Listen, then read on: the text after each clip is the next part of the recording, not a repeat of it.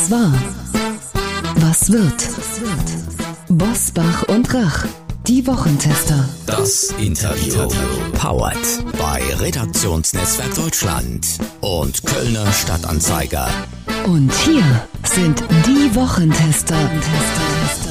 Wolfgang Bosbach und Christian Rach. Hallo und herzlich willkommen, Christian Rach hier aus Hamburg. Hallo auch von Wolfgang Bosbach aus Bergisch Gladbach. Sie hören heute eine Interviewfolge der Wochentester mit Schauspieler und Naturschützer Hannes Jennecke. Wie viel Verzicht und wie viel Verbote müssen sein für den Klimaschutz und wie viel Wolf verträgt Deutschland? Das erfahren Sie jetzt. Heute zu Gast bei den Wochentestern Hannes Jennecke. Der Schauspieler und Naturschützer stellt seine neue ZDF-Doku vor und erklärt, warum wir für den Klimaschutz verzichten müssen.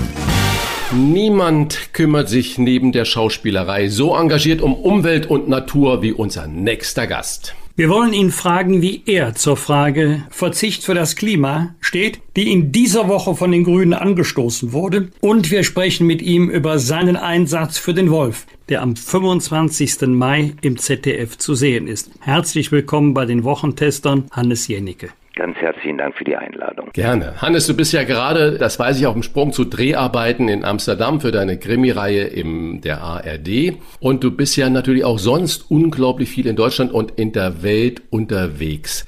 Hand aufs Herz, wie oft kannst du da auf das Transportmittel Deutsche Bahn oder generell Eisenbahn zurückgreifen? Also es ist relativ einfach. Innerdeutsch fahre ich nur Bahn und sobald ich drehen muss, jetzt sagen wir mal äh, Hausnummer, ich habe eine ZDF-Serie gemacht mit Kanadiern und Engländern vor zwei Jahren in Abu Dhabi und Marokko, da bin ich nicht mit dem ÖPNV hingefahren und auch nicht mit dem Fahrrad und auch nicht mit der Bahn. Also es gibt einfach Drehs, da komme ich anders nicht hin. Das ist berufsbedingt leider nicht zu vermeiden und wenn ich es privat vermeiden kann, fliege ich so wenig wie nur irgend möglich. Also Christian hat das ja gefragt vor dem Hintergrund, dass die grüne Spitzenkandidatin Annalena Baerbock Kurzstreckenflüge perspektivisch durch die Bahn ersetzen möchte. Nun geht ja äh, Kurzstrecke, wie wir wissen, bis 1500 Kilometer. Also ist die alternative Bahn auch bei diesen Streckenlängen wirklich realistisch? Das kommt auf die Bahn an. Wer schon mal in Frankreich gearbeitet hat, weiß, dass dort Bahnfahren sehr viel schneller geht als Fliegen. Das hängt ein bisschen davon ab, wie viel Geld wir in die Bundesbahn stecken. Wenn man den TGV hat oder ähnliches äh, Zugsysteme wie auch die Japaner oder die jetzt also in den USA werden ja auch wieder neue Streckensysteme gebaut, dann ist natürlich der Zug die viel umweltfreundlichere Alternative. Wenn durch die Bahn so schleppend ausgebaut wird wie bei uns, weil bei uns halt nach wie vor die Autolobby und die Lufthansa-Lobby regiert, dann ist die Bahn natürlich eine lahme Alternative. Das hängt immer ein bisschen davon ab, wie viel man in den ÖPNV steckt. Annalena Baerbock hat ja noch einige, oder sagen wir mal die Grünen, das ist ja nicht nur sie allein, hat ja noch einige andere Ideen, wie zum Beispiel bei Neubauten nur noch mit Solardach zu genehmigen. Und im grünen Wahlprogramm steht ein Verbot von Verbrennerautos ab 2030. Klima retten ohne Verzicht und Verbote, geht denn das überhaupt? Nein, ganz bestimmt nicht. Aber nichts in diesem Parteiprogramm, ich kenne das ganz gut, ist neu. Das meiste sind tatsächlich relativ alte Kamellen. Ich sage mal als Beispiel Kalifornien. Dort ist seit Jahren ein Gesetz in Kraft, dass wer ein neues Dach baut, muss Photovoltaik drauf bauen. Also das nichts davon ist ja neu. Die Norweger haben vor Jahren entschieden, wann sie aus dem Verbrenner aussteigen. Die Briten haben das getan. Selbst die Franzosen mal. Nichts daran ist ja neu oder revolutionär. Es ist halt lustig, dass die Deutschen offensichtlich so selten über den eigenen Tellerrand hinausgucken, dass sie gar nicht mitkriegen, was in Ländern los ist, die halt, sagen wir mal, im Umweltbereich sehr viel weiter sind als wir. Und wir waren ja mal wirklich Vorreiter vor etwa 20 Jahren und sind halt mittlerweile ins schlechte Mittelfeld abgerutscht. Und das hat natürlich mit den Regierung der letzten 10, 15 Jahre zu tun. Klimaschutz ist ja so ein bisschen zu einem Wohlfühl- oder Trendthema geworden. Alle Parteien wollen irgendwie mitmachen, wenn auch mit unterschiedlicher Intention und Intensität. Das, was Sie gerade gesagt haben, das waren ja jetzt Tatsachen. Müsste die Politik diese nicht noch offener kommunizieren? Also offensichtlich hat ja, haben ja viele Parteien eine ganz große Angst, äh, in dieses, in die Ecke der Verbotspartei gesch geschubst zu werden oder in diese, äh, das Schimpfwort Ökodiktatur ähm, sich anhören zu müssen. Und ich glaube ganz ehrlich, wir haben gar keine andere Wahl mehr. Reden Sie mal mit Bauern, denen das Grundwasser zu tief abgesagt ist. Reden Sie mal mit Leuten in der Sahelzone, die überhaupt keine Ernten mehr erfahren. Reden Sie mal mit Menschen im Südpazifik, denen die Inseln absaufen und die deswegen umsiedeln müssen. Also ähm, ich glaube, die, die Frage, finden wir jetzt Verzicht lustig oder nicht so lustig, die wird sich im Lauf der äh, näheren Zukunft ziemlich schnell erübrigen.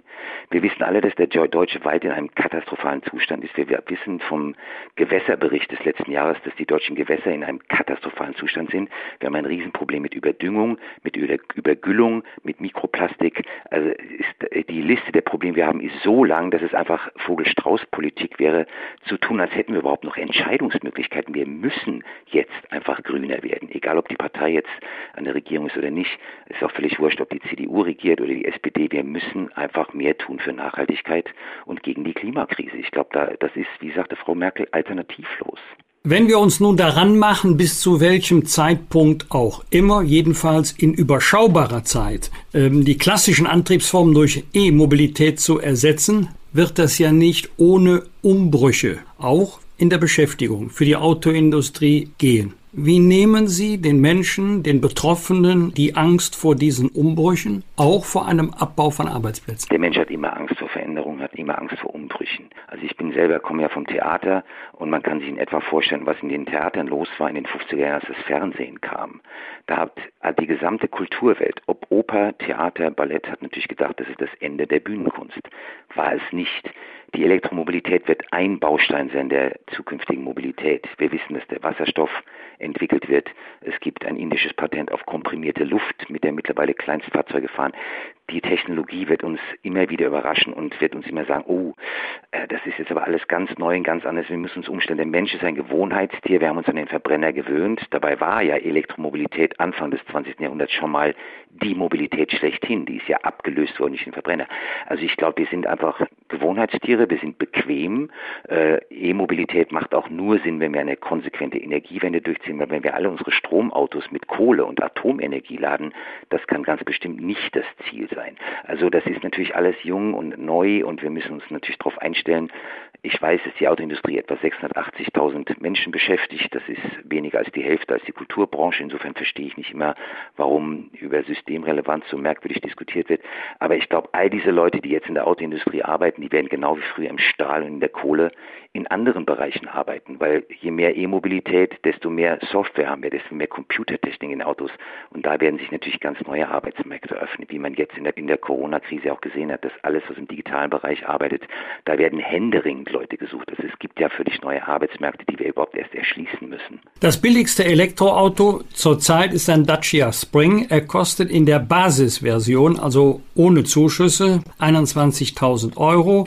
Das ungefähr vergleichbare Modell Sandero mit Benzinmotor beginnt bei 9000 Euro. Wie soll E-Auto, E-Mobilität ohne staatliche Förderung, ohne Subventionen auch für die erschwinglich sein, die ein bescheidenes Einkommen haben? Das ist natürlich, das ist genau wie Bioernährung und konventionelle Ernährung warum ist Bionahrung, die gesünder ist und das Gesundheitssystem massiv entlasten würde, wenn wir sie alle essen würden, warum ist die sehr viel teurer als die konventionelle Nahrung? Natürlich ist die Preispolitik da völliger Quatsch. Noch regiert die Verbrennerindustrie, die wird natürlich verdienen wollen bis auf den letzten Drücker, sprich 2030, 2035 und wird sich dann gezwungenermaßen umstellen müssen. Ich halte diese äh, Politik natürlich für Quatsch. Ich fahre seit 2013 ein Elektroauto und kann nur sagen, die Ladeinfrastruktur in Deutschland ist eine absolute Katastrophe. Und wenn Herr Dobrindt vor zehn Jahren behauptet hat, man könnte von der Zugspitze nach Süd elektrisch fahren, dann kann ich dem Herrn nur empfehlen, das mal selber zu probieren. Da braucht ungefähr 40 bis 50 Stunden, wenn er Glück hat. Also insofern, da ist unfassbar viel falsch gemacht worden. Holland, wo ich gerade arbeite, ist da sehr viel weiter. Kalifornien ist da weiter, Schweden, Dänemark. Wir haben das einfach verschlafen. Und so ehrlich muss man mal sein.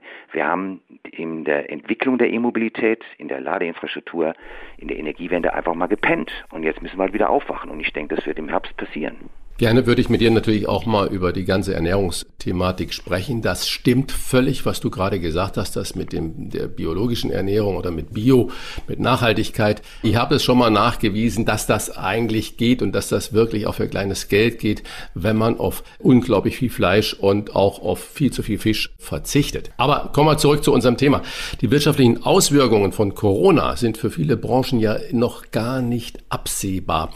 Doch es wird ziemlich äh, sicher viel viel mehr Verlierer als Gewinner geben. Jedenfalls Verlierer in der Summe, nicht im Kapital. Ist das der richtige Zeitpunkt für den radikalen Klimaschutz oder würden wir äh, sagen, wir verschieben das jetzt wieder und hätten dann diese Vogel-Strauß-Methode, Kopf und Sand und Klima kommt wieder hinten an, weil zum Nulltarif ist ja der Klimaschutz einfach nicht zu haben. Also ich bin kein Klimaforscher. Aber ich habe, glaube ich, die prominentesten dieser Herren alle interviewt oder befragt für unsere Filme oder Bücher. Ob Schellenhuber, Rahmsdorf, Hansen, Edenhofer, wie sie heißen, sagen wir mir nichts tun, wird es am Ende um die Potenz, um das hunderttausendfache teurer als jetzt zu handeln. Also zu sagen, wir schubsen es noch ein bisschen vor uns her, wie das ja Herr Lascher tut oder Herr Scholz oder Herr Lindner, die alle sagen, ja, irgendwann gibt es ganz tolle Technologie, die wird das alles lösen, das Problem.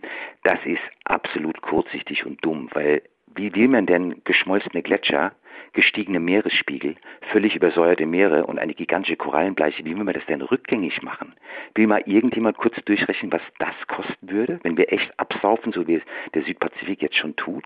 Wenn wir überhaupt kein Grundwasser mehr haben und der ganze deutsche Wald von Borkenkäfern gefressen wird, weil er so ausgetrocknet ist, das zurückzubauen und diese Schäden wieder gut zu machen, das ist überhaupt nicht mehr zu bezahlen. Eine Wende jetzt ist noch zu bezahlen. Insofern halte ich alles, was aufschiebt, für dumm und kurzsichtig. Wer erklärt denn dann zum Beispiel den Bauern mal, dass sie ihre Gülle gar nicht mehr zum Düngen der Felder, allein das Wort Düngen der Felder mit Gülle, ähm, gar nicht mehr verwenden sollen, weil unser Trinkwasser ja gerade in Norddeutschland, im Münsterland, unglaublich mit Nitrat versetzt ist und um nicht zu sagen verseucht ist. Und nach wie vor streiten die da drum und sagen, das müssen wir aber tun. Es ist ja irrsinnig. Also erstens Gülle eine fantastische Biomasse, ist eine Energiequelle. Man, es, ist, äh, es gibt ja jetzt schon Kraftwerke, die tatsächlich mit Gülle betrieben werden. Punkt eins. Punkt zwei, warum haben wir ein Gülleproblem? Wegen der Massentierhaltung. Herr Tönnies schlachtet in Reda Wiedenbrück täglich 20.000 Schweine. Das ist einer von unzähligen Anbietern. Müssen wir in dieser Masse und so billig Schwein produzieren? Die Antwort ist ein klares Nein. Müssen wir jeden Tag zwei bis dreimal Fleisch essen? Die Antwort ist ein klares Nein. Es ist nicht nachhaltig. Wir müssen zum Sonntagsbraten zurück, auch wenn das erstmal wie ein schmerzhafter Verzicht klingt. Der Sonntagsbraten war ja mal ein Event, ein Ereignis, genau wie eine Flugreise mal ein Event, ein Ereignis war. Jetzt fliegen Leute halt für 19 Euro nach Malle, ballern sich zu, ohne eine Hotelbuchung Buchungen fliegen am nächsten Morgen mit Karte zurück. Muss das sein? Die Antwort ist ein klares Nein. Also ich glaube, wir müssen einfach Dingen wieder einen Wert geben. Dazu gehört zum Beispiel Nahrung und auch Fleisch. Mhm. Und ein Wert geben ist ja auch sehr mit einem Interessenausgleich zusammen. Äh, zum Beispiel auch in deiner neuen ZDF-Doku im Einsatz für den Wolf. Denn am Wolf scheiden sich ja die Geister. Die einen sind froh, dass er seit 20 Jahren wieder in Deutschland ist, heimisch, und äh, die anderen sehen ihn als gefährliche Bedrohung. Der Wolf gehört in ein gesundes Ökosystem. Warum haben wir eine riesen Wildschweinplage? Weil das Wildschwein keinen natürlichen Feind hat. Warum haben wir ein gewaltiges Problem mit Rot- und Darmbild? Weil wir keinen natürlichen Feind mehr haben. Den haben wir ausgerottet bereits im 19. Jahrhundert und jetzt ist er wieder da. Eigentlich müssten wir das bejubeln. Wir müssen uns halt wieder umstellen. Wir müssen lernen, unsere Nutztiere wieder zu schützen, was in Rumänien, Polen, Italien, Spanien eine Selbstverständlichkeit ist. Ich habe Schäfer in Rumänien und in den Abruzzen in Italien interviewt, die sagen, wenn ein Wolf ein Schaf reißt, dann habe ich verkackt, dann habe ich meinen Job schlecht gemacht, dann habe ich meine Herde nicht beschützt. In Deutschland reißt ein Wolf ein Schaf und dann brüllt die gesamte Schafbranche nach dem Abschuss durch Papa Staat. Also wir haben einfach völlig verlernt, mit einem Beutegreifer umzugehen. Ich meine, wir hatten 2006 ein Bärenbaby namens Bruno, zwei Jahre alt, was leider aus Italien durch Österreich nach Deutschland eingewandert ist und dann sofort abgeschossen wurde als Problemtier. Wir sind so entfremdet von der Natur, dass wir mit einem völlig natürlichen Baustein eines jeglichen Ökosystems überhaupt nicht mehr umgehen können schreien aber ganz laut nach Afrika, die sollen doch mal bitte was tun für ihre Elefanten, ihre Nashörner, ihre Löwen und Raubkatzen, weil die sterben ja aus. Also da haben wir den ganz großen Zeigefinger am Start. Aber wie ein Luchs tapert durch den Bayerischen Wald, wird er vergiftet, weil er Hühner reißt. Bruno wird geschossen, weil er ein paar Hühner und ein bisschen Honig geklaut hat. Und die Wölfe sollen geschossen werden, weil sie Nutztiere reißen. Man kann Nutztiere ja schützen. Das hat der Mensch 40.000 Jahre lang geschafft mit Zäunen, mit Hütehunden und Herdenschutzhunden, das haben wir verlernt, das müssen wir wieder lernen. Abgesehen davon werden Schafe ja, ähm, es wird ja entschädigt, wenn ein Schäfer ein Schaf verliert. Die Elektrozäune werden vom Staat gestellt. Also es ist ja nicht so, dass es keine Schutz- und Hilfsprogramme gibt, um uns wieder auf den Wolf einzustellen. Wir müssen es aber damit abfinden, dass der ein gesundes Ökosystem gehört. Und wer behauptet, wir hätten keinen Platz in Deutschland, der sollte vielleicht zuallererst mal mit dem deutschen Flächenfraß sprechen. Wir sind der Europameister des Flächenfraßes. Wir vernichten pro Sekunde 10 Quadratmeter Grünfläche für Gewerbeparks, für Straßen, für Autobahnen, für irgendwelche Ikeas, ich weiß nicht was, Baumärkte. Warum wollen wir nicht immer mal aufhören damit und einfach den Tieren, die wir haben, der Natur noch ein bisschen Platz lassen. Das halte ich für die wirklich viel wichtigere Diskussion. Mittlerweile leben 128 Rudel, 36 Paare und neun Einzelgänger unter uns, Tendenz steigend. Zwei Fragen. Wie ist es zur Rückkehr des Wolfes nach Deutschland gekommen? Und klingt jetzt vielleicht ein bisschen ketzerisch, ist aber ernst gemeint, wenn Tiere einer Schafherde gerissen werden. Ist es da nicht ein bisschen schlicht zu sagen, selber schuld hättest du besser auf deine Herde aufpassen müssen? Ja, wie gesagt, sobald man Deutschland verlässt, ist das die größte Selbstverständlichkeit, diese Herden zu schützen. Also die italienischen Schäfer schmeißen ja nicht freiwillig ihre Schafe den Wölfen zum Fraß vor, die schützen sie. Also warum er zurückgekommen ist, relativ einfach. Der eiserne Vorhang ist äh, Ende der 80er, Anfang der 90er gefallen und damit ist aus Osteuropa, wo relativ gesunde Wolfspopulationen leben, eine kleine Einwanderungswelle entstanden. Die sind über Brandenburg und Sachsen, Sachsen-Anhalt wieder nach Deutschland eingewandert, mittlerweile bis Holland. In Frankreich sind sie zurückgekehrt. Also der Wolf hat ein Comeback auch, weil er unter EU-Gesetz streng geschützt ist. Insofern bricht Deutschland seit Februar 2020 ganz kalt und ganz dumm EU-Gesetz und wird deswegen auch verklagt werden, weil Wölfe sind geschützt und dürfen nicht geschossen werden. Punkt A. Jetzt höre ich dauernd dieses Argument, dass ein Wolfsriss in einer Schafsherde unglaublich brutal ist. Jetzt frage ich mal ganz ehrlich, ist es schöner oder humaner oder dem Tier wohl zuträglicher, eine Schafherde in einen Tiertransport zu quetschen, ihn zur Schlachtbank zu fahren, diese Schafe zu schlachten und dann das Lammbraten zu verzehren, wo bitte ist der Unterschied? Mit welchem Recht sprechen dem Wolf ab, sich zu ernähren?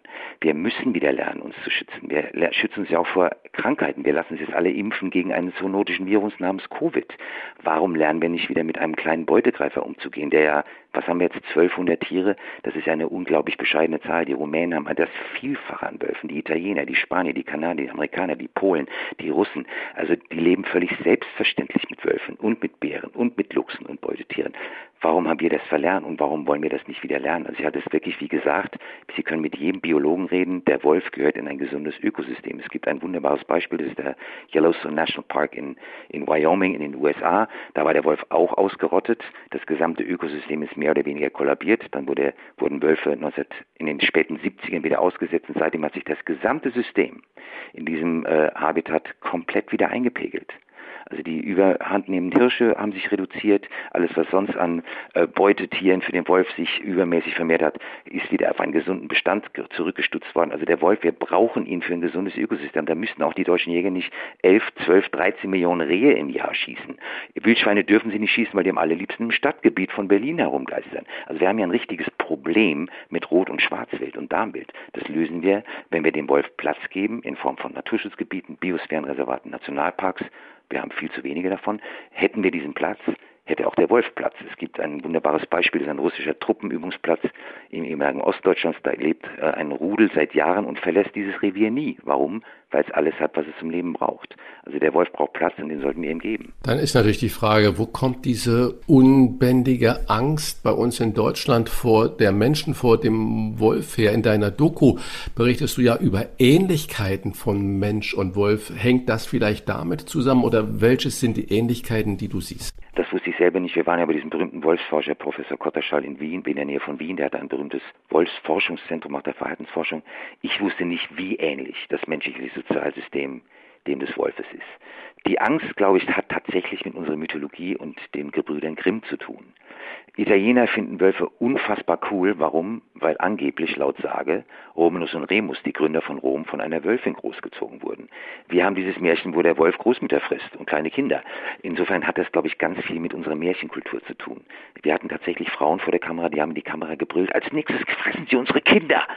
Der letzte Übergriff ist, glaube ich, im 16. Jahrhundert dokumentiert worden in Deutschland. Also ähm, da herrscht eine völlig irrationale Angst, die, glaube ich, tatsächlich mit diesen Märchen zu tun hat. Ich habe die auch als Kind vorgelesen bekommen und hätte mich nie als Junge in einen Wald gewagt, weil ich davon ausgegangen bin, natürlich werde ich sofort vom bösen Wolf gefressen. Das hat echt, glaube ich, mit diesem, mit unseren großartigen Gebrüdern Grimm zu tun. Ja, du hast es ja gerade jetzt schon erwähnt oder angesprochen, dieser Mentalitätsunterschied, den wir da in Europa haben, zum Beispiel Italien wegen Romulus und Remus. Trotzdem haben wir ja schon eine fast irrationale Liebe in Deutschland äh, zu den Hunden. Aber der ja, Wolf, ja, aber der Wolf macht uns komischerweise immer noch Angst. Äh, hast du da eine Interpretation für? Also der Hund ist halt erstmal man's best friend. Die Deutschen geben irgendwie, ich glaube, fast 5 Milliarden pro Jahr aus für Hundefutter und Hundeaccessoires und haben gleichzeitig dann doch zum Teil große Angst vor dem Wolf. Ist schwer zu verstehen, weil die DNA selbst von einem völlig überzüchteten Mops oder einem Pinscher ist immer noch fast 100 Prozent die des Wolfes. Also wir haben trotz 40.000 Jahre Züchtung den Hund noch nicht so weit weggetrieben von seinem Vorfahren, dem Wolf. Insofern ist das eine hervorragende Frage, die ich selber nicht ganz beantworten kann. Ich meine, wir lieben auch Katzen.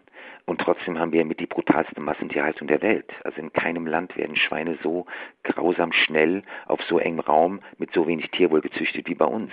Wir haben überhaupt kein Problem. Also die mit Wiesenhof Geflügelproduktion. Ich meine, es gibt diese grauenhaften Filme, wie es in diesen Fleischfabriken aussieht. Das hindert den Deutschen nicht daran, mit größter Lust ständig Fleisch zu futtern, aber seinen Hund zu vergöttern und seine Katze zu streichen. Also das ist für mich fast schizophren, dieses Verhältnis zwischen Haustier und Nutztier. Ich finde auch die Vokabel Nutztier schon ehrlich gesagt ziemlich fragwürdig. Hannes Jenicke im Einsatz für den Wolf. So heißt seine neue Dokumentation, die am 25. Mai um 22.15 Uhr im ZDF ausgestrahlt wird. Jederzeit abrufbar ist sie in der ZDF Mediathek mit vielen Hintergründen und einer Antwort auf die Frage, wie viel Wolf vertragen wir? Christian und ich, wir bedanken uns sehr herzlich für das Gespräch. Hannes Jenicke. Ich wünsche allen, dass ihr alle bitte Gerne. gesund bleibt. Same, same, Danke, same. Dito. Alles Gute. Vielen Dank für die Mühe. Fragen und Anregungen für Bosbach und Rach? Kontakt at diewochentester.de wir bedanken uns bei unserem Werbepartner Audible für die freundliche Unterstützung. Wir sind überzeugt, wer die Wochentester hört, der wird sich auch für den Spiegel Daily Podcast interessieren, mit dem Sie von Montag bis Freitag zu allen relevanten Themen top informiert werden. Die beiden Hosts Juan Moreno und Yasemin Yüksel fragen in Gesprächen und Reportagen dort weiter, wo die eigentliche Nachricht aufhört. Täglich eine halbe Stunde. Täglich eine Geschichte aus unserer oft komplexen und widersprüchlichen Gegenwart. Nicht zwingend tagesaktuell, aber stets überraschend mit spannenden O-Tönen aufbereitet und daher immer relevant. Spiegel Daily ist ein Audible Original Podcast mit der geballten Kompetenz und dem Wissen des Spiegel. Deshalb unsere klare Empfehlung für alle Wochentester, Hörerinnen und Hörer. Probieren Sie Audible doch einmal aus, denn dort finden Sie viele hochwertige Podcast-Produktionen, die als Originals exklusiv für Audible entwickelt wurden. Viel Spaß mit Audible und dem Spiegel Daily Podcast. Alle Infos dazu finden Sie selbstverständlich in unseren Show Notes. Das waren die Wochentester, das Interview mit Unterstützung vom Kölner Stadtanzeiger und dem Redaktionsnetzwerk Deutschland. Wenn Sie Kritik, Lob oder einfach nur eine Anregung für unseren Podcast haben, schreiben Sie uns auf unserer Internet- und auf unserer Facebook-Seite. Fragen gerne per Mail an kontakt@diewochentester.de und wenn Sie uns auf einer der Podcast-Plattformen abonnieren und liken, freuen wir uns ganz besonders. Danke für Ihre Zeit. Die neue reguläre Folge hören Sie am Freitag, Punkt 7 Uhr. Bitte die Wochentester einschalten. Was war? Was wird? Wolfgang Bosbach und Christian Rach sind die Wochentester. Ein Maßgenau Podcast. Powered bei Redaktionsnetzwerk Deutschland und Kölner Stadtanzeiger.